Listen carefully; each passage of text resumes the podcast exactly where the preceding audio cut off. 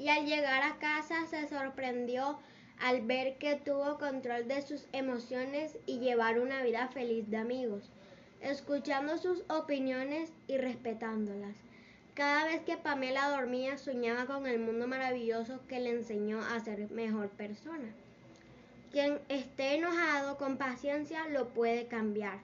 Mantén el autocontrol, así serás feliz.